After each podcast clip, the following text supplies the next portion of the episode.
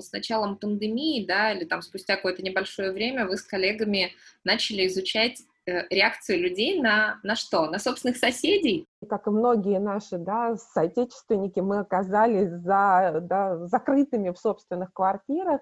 В Москве были очень жесткие ограничительные меры, там, да, с правилом 100 метров от дома, с получением электронных пропусков и так далее. В Петербурге было чуть по спокойнее, да, но тем не менее, да, тоже хватало. Мы поняли, что у нас есть один проект, который длится уже несколько лет, который связан с исследованием соседства. Вот его-то мы и можем продолжать. И мы начали внимательно оглядываться на своих собственных соседей. И мы поняли, что а, людям, возможно, будет интересно поговорить в этот момент о своих соседях, и мы обратились к такому методу, как дневники. Читаем дневники соседей в пандемию с Оксаной Запорожец. Мой гость Оксана Запорожец, социолог и урбанист, кандидат социологических наук, сотрудник лаборатории социальных исследований города Высшей школы экономики. И вот, забегая вперед, я скажу вам мой вывод от этой свежей социологии.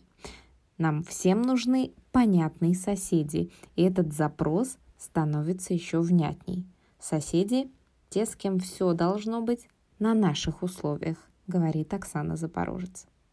Предложить тему стать героем по вопросам сотрудничества пишите в Инстаграм у Павлова. Поехали! И мы просили людей в течение двух недель а, записывать свою повседневность.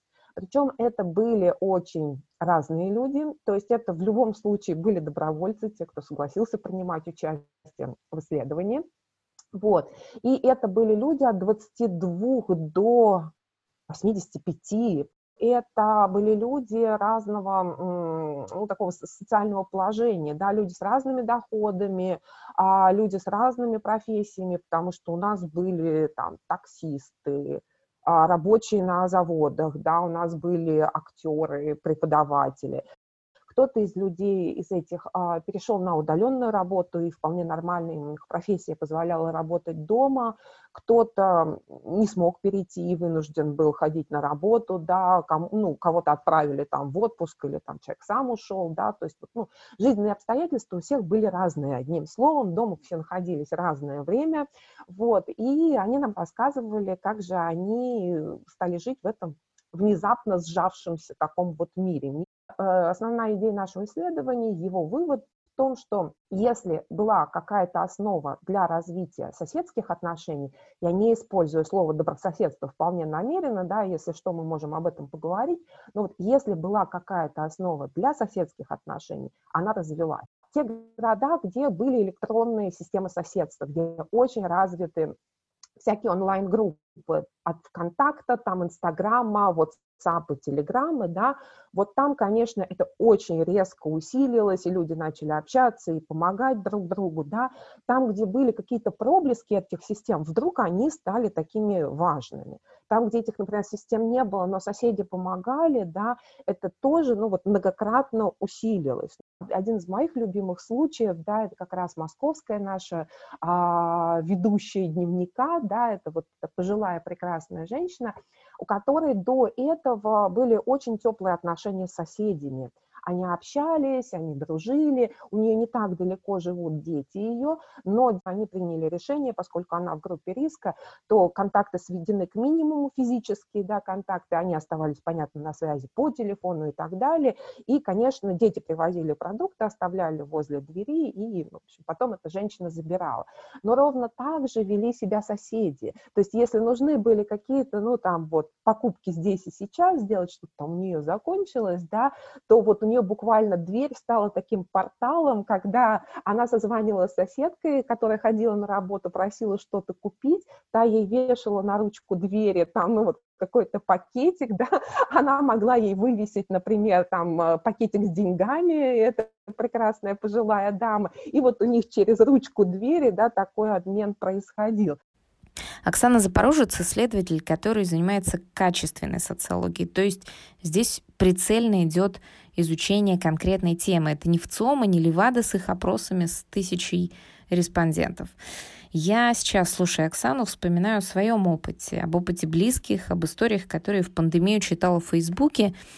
И хотя это тоже не будет репрезентативно, но вывод очевиден. История взаимовыручки соседской, о помощи, об участии и внимании друг к другу было явно больше, чем каких-то негативных рассказов. Справедливо говорить, что отношения, которые были, ну, напротив, довольно натянутыми, они тоже усугубились. То есть здесь тенденции тоже сработали?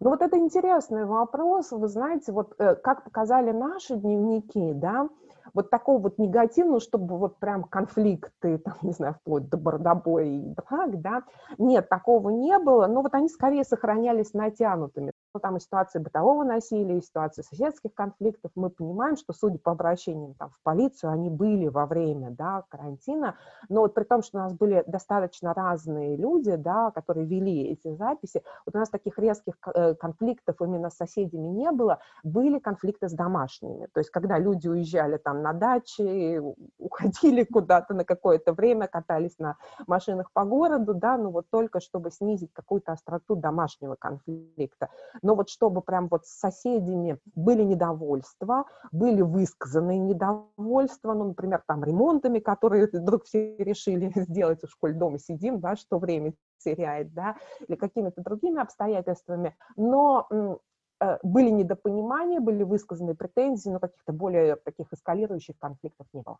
А вы изучали до пандемии вообще тоже тему соседства и действительно какой-то само, само, не знаю, идентификации с точки зрения дома, подъезда, вот как-то люди, да, насколько да. себя мыслят как часть вот, да, там не своей квартиры и ограниченной, там вышел за дверь и все, а вот все-таки там двора, или, как знаете, эта территория растет, потом и двор мой, потом и квартал мой, ну и так далее. Угу. Да, этот проект по соседству, а он длится у нас уже несколько лет. Мы там разные аспекты соседства, да, изучаем и соседство в больших городах, и соседство сквозь время. Соседство было фоном, на котором развивалась твоя повседневная жизнь, на котором развивалась твоя работа, общение с друзьями там, и так далее. Да? То есть соседство присутствовало, но все говорили, насколько оно не важно. То есть, да, вот, ну вот что-то есть. И вдруг у тебя мир исчезает – и ты оказываешься один на один с вот этими людьми, которых ты там не всегда хорошо знаешь, ну, в случаях хорошо, да, и они становятся твоим миром. То есть вот людям пришлось перестраиваться. Когда наступила пандемия, конечно, физический мир сжался, ну вот просто как вселенная, да, он так бац, сжался. Но он, например, виртуально не исчез. То есть те люди, которые ну, до этого там работали онлайн, общались онлайн, ведь э, да, наши друзья остались, или там наши близкие, которые жили в других городах или там, там в других странах, они все остались с нами, но вот в таком виртуальном мире. И поэтому вот этот вот ну, как бы физический мир, близкие соседства и весь остальной мир онлайн, ну, к которому ты до этого имел доступ, и вот такой какой-то комбинация, она была очень интересная. Но хотя люди, конечно, лишились значительной части своего мира, которая была очень важна, всех этих публичных пространств, да, там, парков, а, выезда в город хотя бы на работу, которая там, да, ну, как оказалось, ужасно разнообразила жизнь, да, и нам этого всего ужасно не хватало. Да. Вот это такая славная штука из серии «Что имеем, то не ценим». По работе своей скучной, однообразной работе в том числе скучали люди, но это милота невероятная. А сейчас Оксана вообще скажет очень простую, но очень важную вещь из зарубежной социологии. Я люблю ссылаться в последнее время на исследования наших берлинских коллег, которые проводили опрос такой большой, да, вот, ну, как люди реагируют на а, пандемию, и в Берлине, так же, как и в европейских городах, да, было очень много что закрыто, были закрыты публичные там места, ограничено проведение публичных мероприятий, и коллеги выяснили, что, ну, почему скучали люди больше всего во время этого закрытия. Ответ достаточно как бы предполагаемый, но он очень милый, на мой взгляд. Да? То есть люди больше всего скучали потому, что, к чему они были привязаны до пандемии. Вот нет универсального скучания, да, что все там скучают, я не знаю, по библиотеке, магазину или там чему-либо. Да? Спортивные болельщики умирали по своим стадионам те, кто ходил вот там, не знаю, в кафе на танцы или просто там на танцы, они не могли там без своих танцев. И вот этот вот наш город, да, мы связаны с ним, ну, миллионом сетей, и мы связаны, да, вот и с работой, и как бы с нашими любимыми местами, и там, ну, еще с чем-то, да, и вдруг вот это вот все обрубается, и человеку, конечно, очень тяжело, потому что он остается не только без мест, он остается не только без каких-то людей, к которым он привык, он остается без важных частей самого себя. И вот это какая-то важная ностальгия да, по самому себе, какой я там разный. А что же соседи? А соседи, вы не поверите, они тоже в некоторых случаях дарили радость тем, кто за стенкой, и разнообразили их досуг взамен утраченных активностей какие-то совпадения, такие, такие отголоски внешнего мира, которые людям нравились, они очень тепло восп э, воспринимали, сидя дома. Например, там одна из наших да, ведущих дневников говорил, боже мой, мой сосед играет на фортепиано, как он хорошо это делает. И я вот там ну, вспоминаю что-то. То есть вот, да, люди такие отголоски, свет далеких звезд, да, не ловили, не знаю, знаки города, оставаясь дома. Ну и, конечно, и в этой теме соседства мне интересен потенциал. Вырулит ли, вынесет ли этот новый приобретенный опыт всех славных людей, соседей, на новый уровень гражданственности? Сплотит ли, скажем, в решении каких-то общих коммунальных, ну или других городских вопросов? В конце концов, как говорил Конрад Аденауэр, коммунальное — это то же, что и политическое, только масштабы разные. А, а вот этот опыт, он как-то может, э, не знаю, преждевременно и как-то слишком смело такого вывод делать, но он как-то может э, усилить а, вот эту как бы самоидентификацию людей с точки зрения вот того пространства, где они живут, того же подъезда, дома. Ну, я не знаю, скажем, что они в смене управляющей компании теперь будут как-то в едином порыве или вот ну, вот знаете, а, на это нужно смотреть в динамике. То есть у меня нет готового ответа, как это повлияло. Потому что такое ощущение, что как только открылся город, очень много и вернулось на свои места, и люди побежали дальше. И мне кажется, что, понимаете, вот такие навыки социальной жизни, они не создаются быстро. Они не создаются за два месяца, на мой взгляд, точно, да. Люди нарабатывают доверие, умение совместно действовать, да, там что-то решать. По мне это происходит годами.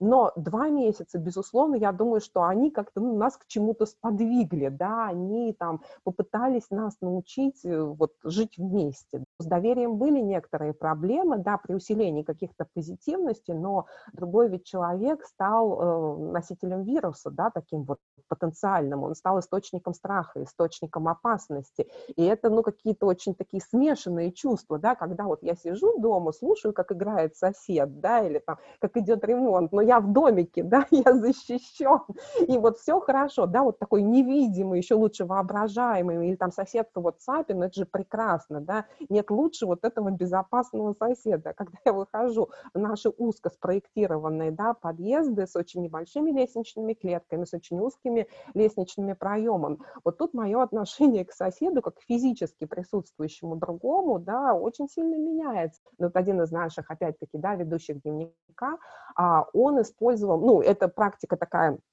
как бы была достаточно популярная, да, он использовал подъезд как тренажер, вот в тот момент, когда в Москве нельзя было выйти и прогуляться, и бегать, да, и он бегал по лестницам в подъезде, вот, и там какие-то вопросы я уже ему задавала постфактум, и он говорил о том, что на него э, как, ну, волком смотрели его вот выражение, да, то есть соседи его сильно ненавидели, когда он поддерживает, причем он старался бегать в какое-то, ну, такое нелюдное время, он никому сильно не мешал, но он воспринимался как источник, вот именно как вирусоноситель потенциальный, да, и вот эта вот огромная настороженность, огромный уровень недоверия, он, соответственно, на него обращался. Кроме того, мне кажется, вот судя из этих ваших тезисов, что э, офлайн-то как-то милее дружить, да? Точнее, онлайн, а офлайн, офлайн да. да?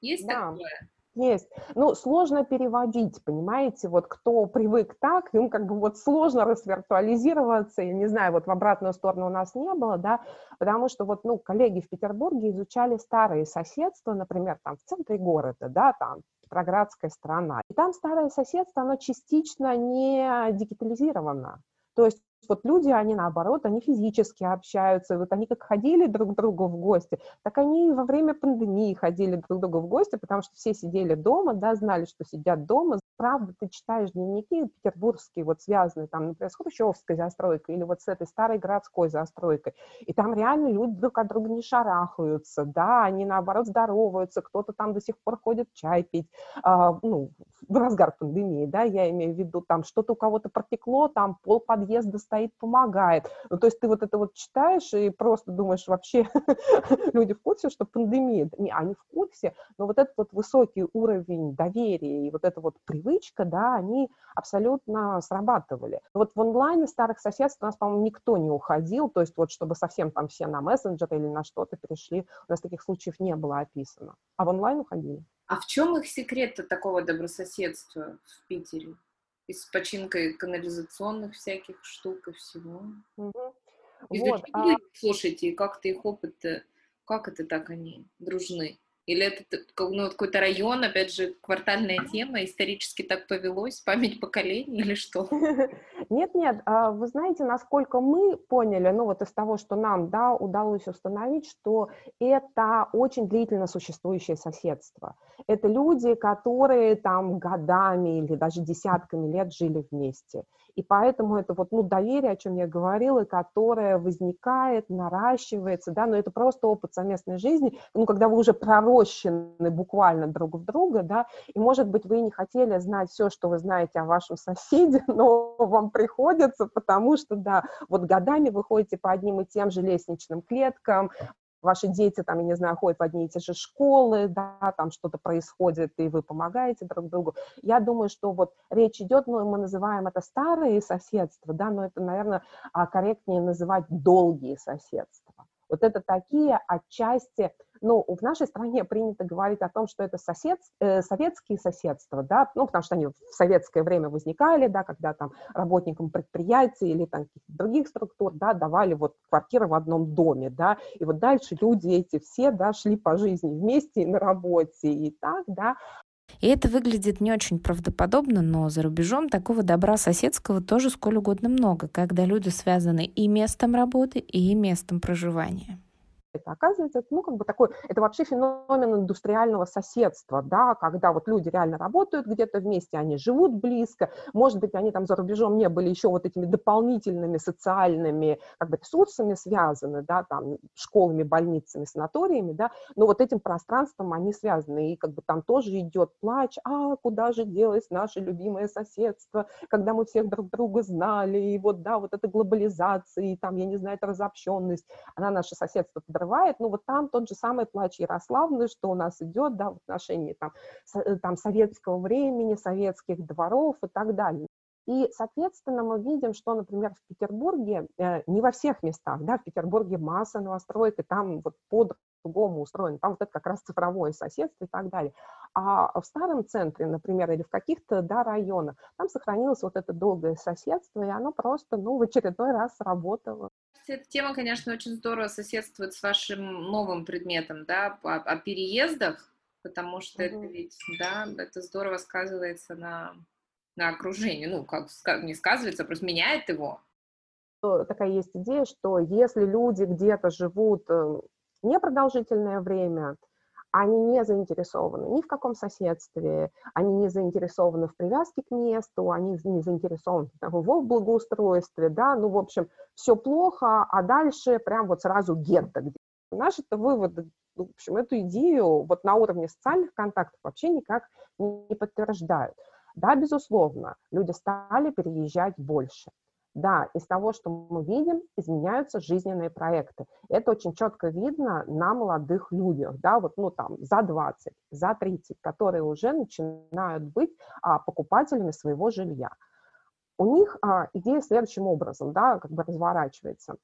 А мы планируем наше жилье на срок от 3 до 5 лет, особенно если нет детей. Вот это наша как бы первая квартира, мы ее покупаем в ипотеку, как правило, это связано с созданием семьи, да, то есть вот люди, ну, кто-то снимает, кто-то приобретает квартиру, и у них есть вот эта идея, да, что она у нас на какую-то часть жизни, да, мы не покупаем квартиру, не отделаем ее гранитом и мрамором, чтобы там, прожить, да, долго и счастливо, пока смерть не разлучит нас. Нет, да, вот идея вот этого как бы короткого планирования. А очень часто, ну, как бы изменение траектории связано, например, с появлением детей. То есть вот да, а когда у нас будут дети, у нас будет там, ну, квартира другого, другой площади и так далее, да. Но вот я подчеркну, что речь идет о среднем классе, потому что мы в основном изучаем средний класс, это вот важно, да, и в ваших вопросах было, я сразу оговорю это, да, а, средний класс. И, соответственно, да, вот появляются дети, это начинается другая история, да, там а, ближе к школам, ближе там к хорошим садикам, ну, вот каким-то местам, где будет детям комфортно. Там, возможно, другой горизонт планирования, вот пока дети в школу или там, да, еще раз, ну, мы переедем, да, пока дети в школу, и потом, ну, вот какое-то прекрасное будущее, которое они тоже все рисуют, там, я не знаю, домик где-то или, да, там, ну, вот совершенно другая квартира, но мне кажется, вот это очень важно, что у людей происходят изменения в мировоззрении, в представлении о том, что, да, я в течение своей жизни буду переезжать, если мне позволит моя финансовая ситуация, и переезды – это нормально. Так, главное, чтобы мне хватило денег. И второй важный момент, да, что люди сегодня все больше и больше приобретают компетенции в том, чтобы переезжать.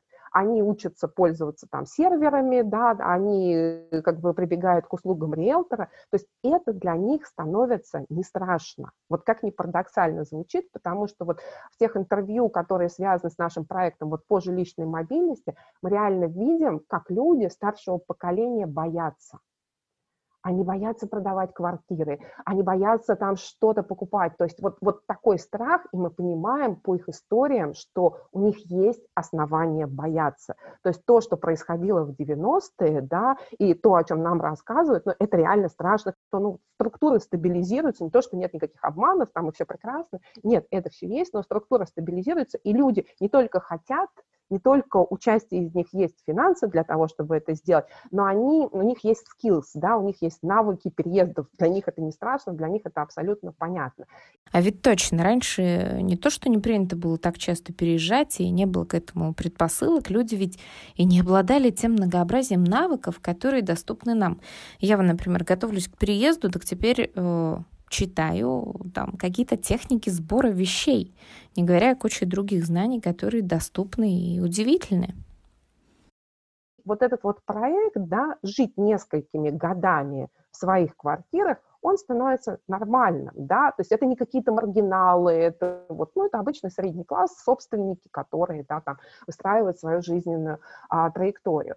И вот что нам кажется, опять-таки, важным, да, но если ты планируешь свою жизнь, ну, условно говоря, я очень условно говорю, это не обобщенные данные, у меня нет опросных данных, вот здесь я предельно, да, как бы корректно постараюсь сказать, да, если ты планируешь эти 3-5 лет жизни на одном месте, ты же можешь, ну, как бы просто не общаться с людьми, ну, тебе, да, там, общаться с ними, зачем нервы, я не знаю, интеллектуальные усилия тратить, тем более, да, пандемии не каждый день, да, но наши исследования показывают то, что а, особенно молодые люди, а 3-5 лет – это для них очень важный срок. То есть это, ну, это большая часть их жизни и они не хотят, как, э, ну, например, в прошлом, да, а жить светлым будущим. А вот тут, мне кажется, опять для застройщиков любопытная мысль. Даже переезжая на короткий обозримый срок, там, в 3-5 лет, люди хотят иметь нормальных соседей. Они транслируют это знание социологам в том числе. То есть, понимаете, выбирая себе дом, например, сейчас мы должны подумать и о соседях, которые там будут, об образе жизни, который проживающие в этом конкретном доме или в этом конкретном ЖК люди будут вести. Сейчас это приобретает значимость. Не просто квадратный метр, не просто отделка под чистовую, не просто там наличие школ или садиков рядом. Нет, но и окружение, люди, образ жизни людей в этом конкретном ЖК. Вот это все теперь тоже может стать, ну, в том числе веским аргументом застройщика в пользу покупки у него квартиры или его слабым местом, его недоработкой. Они хотят жить хорошо здесь и сейчас. И поэтому здесь и сейчас они хотят иметь хорошие или там комфортные для них соседские отношения. То есть, когда я говорю хорошие, это не означает такая вот, ну, знаете, любовь, вот, да, люблю, не могу, да, вот, это означает комфортное отношение, отношения на моих условиях. По-моему, звучит дерзко, но по факту это, видимо, оказывается комфортно для всех сторон. Отношения на моих условиях, надо запомнить. То есть, вот да, а хочу я пойти в волейбол поиграть с соседями, да, потому что у меня есть там волейбольная площадка во дворе, да, я с ними договариваюсь, например, в каком-нибудь чатике, или я там выхожу во двор, да, и они подходят, да, если я не хочу, значит, не хочу. То есть вот эти отношения, которые мы, зарубежные коллеги, называем, да, управление дистанцией соседства. Мы говорим о современном соседстве вообще в мире, да, ну вот во всяком случае публикации там и британских коллег, и там австралийских коллег, вот они нам об этом точно говорят, да, я хочу управлять дистанцией. Мне не нужны там излишне говорливые, да, соседи, если я с ними там дружить не хочу. Мне не нужны какие-нибудь там бирюки, да, если я хочу поговорить. Ну, то есть вот я хочу окружить себя комфортной для себя средой, да, вот эта позиция среднего класса, люди хотят 3-5 лет прожить в абсолютном комфорте. И, ну, вот, а, например, у меня есть одно такое очень показательное для нас интервью, да, которое мы с коллегой проводили. А, там совершенно замечательная пара, мы с ней говорили, это вот ну, Подмосковье, и э, они ориентированы, значит, выплатить ипотеку и вот от 3 до 5 лет жить да, в этом месте, и девушка там а, разбивает роскошный цветочный газон. Ну вот правда, вот он очень красивый, она отвела нас, показала с такой гордостью, нам это все демонстрировала, и она говорила о том, что значит, вот, ну, она понимает, что она отсюда съедет, но вот сейчас ей хорошо в этом жить. И кроме того, когда она за свои деньги купила эти все цветы, там, саженцы, там, по-моему, деревца какие-то там маленькие были, да, соседи, увидев это. Они присоединились, они говорят, давай мы тебе деньги отдадим, вот, ну, вот это же так красиво, это же для нас, для всех. И она говорит, я вообще не ожидала, я для себя красиво хотела сделать, да, то есть вот, ну, я поняла, что у меня много времени уйдет на договоры и так далее, но соседи очень быстро отреагировали и вот как бы сбросились деньгами. Поэтому, вот, понимаете, короткий жизненный проект – это не приговор. Я столько вспомнила истории, когда вы сказали контролируемую дистанцию, как наша соседка тоже мне звонила обиженным голосом, пожилая совсем тетка, на, на дачу жаловалась, что там мой муж что-то с ней холоден и не, не, не может совместную эту, и не сразу открыл ей дверь, и, в общем, это было... То есть она для нее, видимо, это, да, маловато, для нас уже там чересчур, да, какая-то Да, да, да, да. Вот мы скоро переезжаем, и я, когда недавно приезжала на стройку, увиделась с новым соседом. Юрий, строитель. Собственно, да не пофиг ли кто там за стенкой. А подумаешь, вроде и нет. С Оксаной Запорожец мы разговор еще продолжим, коснемся темы кварталов. Оказывается, понятие это странное, то ли уже старое, то ли еще слишком новое. И лежит оно скорее не в территориальной плоскости, а в плоскости эмоций. Это подкаст «Чья крыша?». Предложить тему стать героем по вопросам сотрудничества. Пишите в Инстаграм о Павлова.